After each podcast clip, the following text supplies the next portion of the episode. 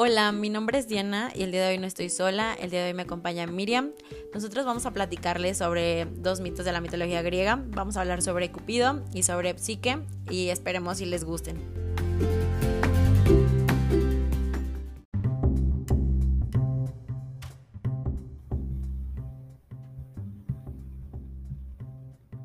Bueno, primero les platicaré acerca de Cupido. Cupido es llamado también amor en la poesía latina. En la mitología romana, Cupido representa el amor y sin duda alguna es uno de los seres más conocidos en todas partes del mundo. Es hijo de Venus, la diosa de la belleza, y Marte, dios de la guerra, y se le representa como un hombre que posee alas con arco y flechas. En la etimología griega, su nombre significa deseos, ansias o pasión. Su nacimiento. Existen muchas versiones acerca del nacimiento de Cupido, sin embargo, la más fiable proviene del poeta Simónides, Deseos. Según su versión, Cupido nació en Chipre, igual que su madre Venus, quien tuvo que esconderlo en el bosque debido a que Júpiter quería acabar con Cupido, ya que estaba convencido de que su nacimiento traería catástrofe y caos para la vida en la Tierra.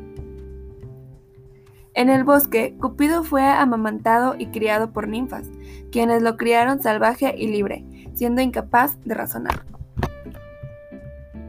Bueno, los dones. Su madre Venus, quien no se atrevía a tenerlo consigo, le regala un arco y flechas con dos puntas.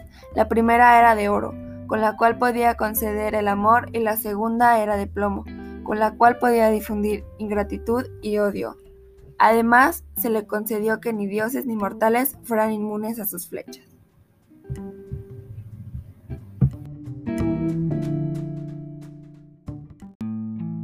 Y pues bueno, aquí no le gustan los mitos donde hay amor y aventuras. El siguiente es sobre Psique.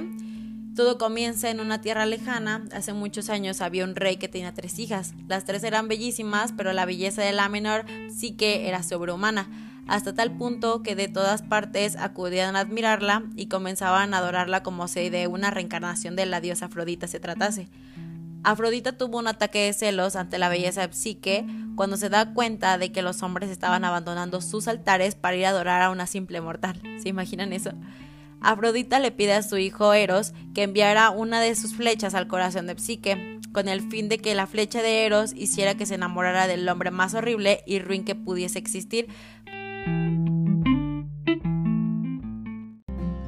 para así ponerle fin a semejante ofensa pero la historia le salió fatal a Afrodita. A Psique la belleza no le había traído ninguna felicidad. Los hombres, como ya hemos dicho antes, la idolatraban de mil maneras, pero ninguna osaba pedir su mano y esto empezaba a preocupar a sus padres quienes ya habían casado a sus dos hermanos mayores. Tal era la desesperación que intentando buscar la solución correcta no se les ocurrió mejor idea que consultar al oráculo. Pero lejos de encontrar consuelo, lo que el oráculo predijo fue que Psique se iba a casar en la cumbre de una montaña con un monstruo venido de otro mundo.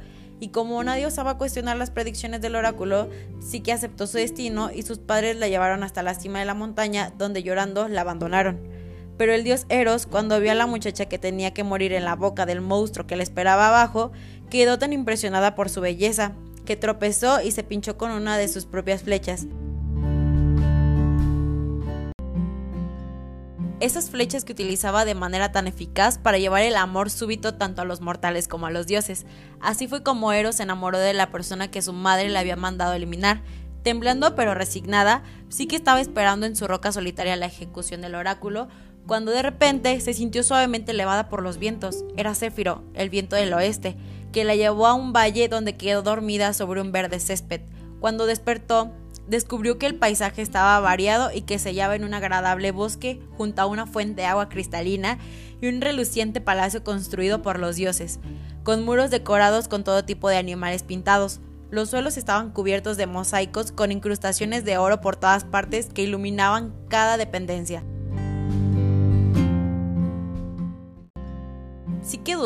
Entró al palacio y fue atendida por las doncellas, diciéndole que el palacio le pertenecía y que todos estaban allí para servirlas. Cuando cayó la noche y que estaba a punto de dormirse, un misterioso ser la abrazó en la oscuridad, explicándole que él era el esposo para el cual estaba destinada. Ella no conseguía ver sus rasgos, pero su voz era dulce y su conversación llena de ternura. Su matrimonio se consumó, pero antes de que volviera la aurora, el extraño visitante desapareció, haciéndole prometer primero a Psique que jamás intentaría ver su rostro. Así fueron las cosas a lo largo de las siguientes semanas. Durante el día sí que permanecía sola en el palacio y por las noches se reunía con ella y eran muy felices. Pero un día Psique sintió añoranza de su familia y rogó a su esposo que la dejara ir a visitarlos. Tras muchas súplicas y pese a advertirle de todos los peligros que corría por su partida, su marido accedió y pidió a Céfiro que le llevase a la cumbre de la montaña donde la había encontrado. Desde allí sí que caminó hasta su casa. Todos la recibieron con alegría, pero sus hermanas cuando la vieron tan feliz y abrieron los maravillosos regalos que les había traído, no pudieron contener la envidia y no pararon hasta que la pobre Psique les confesó que jamás había visto a su marido.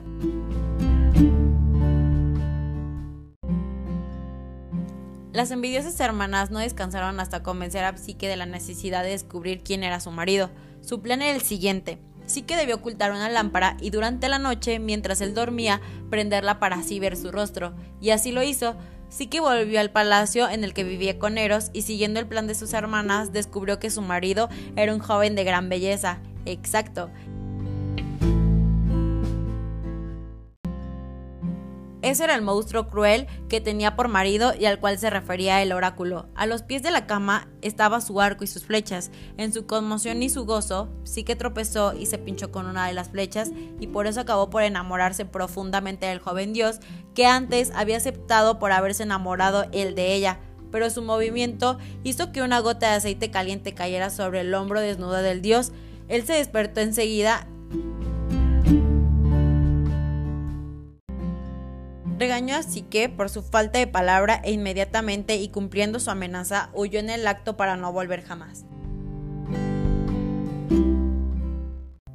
Desde entonces, ella vagó por el mundo en busca de su perdido amor, perseguida por la ira de Afrodita y obligada por la diosa a someterse a cuatro terribles pruebas, que consiguió superarlas una tras otra, gracias a la ayuda de las criaturas de la naturaleza, las hormigas, los pájaros y los juncos. Finalmente, Tuvo que descender incluso al mundo subterráneo, a donde ningún mortal puede ir, pidiéndole el cofre de Perséfone, una caja que le estaba prohibido abrir. Entonces, ella decide lanzarse de un acantilado, pero no antes de escuchar la voz de un ser que le daba instrucciones, diciéndole que tenía que sobornar a Caronte, el barquero del inframundo, y apaciguó la ira de Cerbero con una torta. Pero sí que desobedeció y abrió el cofre, ya que la curiosidad le ganó y quedó sumida en un profundo sueño. Al final, Eros sufría enormemente, pues era incapaz de olvidar a Psique, conmovido por el arrepentimiento de su infeliz esposa, a la que nunca había dejado de amar y proteger. Eros despertó a Psique de un flechazo de su sueño mortal y subiendo al Olimpo le pidió permiso a Zeus para que Psique se reuniera con él. Zeus se lo concedió y le otorgó a Psique la inmortalidad, dándole de comer la ambrosia. Afrodita olvidó su rencor y la boda de los dos enamorados se celebró en el Olimpo con un gran regocijo. Nos gustaría agregar por último un dato. Eros en la mitología romana es Cupido. Y con este dato cerramos nuestro podcast. Muchas gracias por escucharlo y esperemos si sea de su agrado.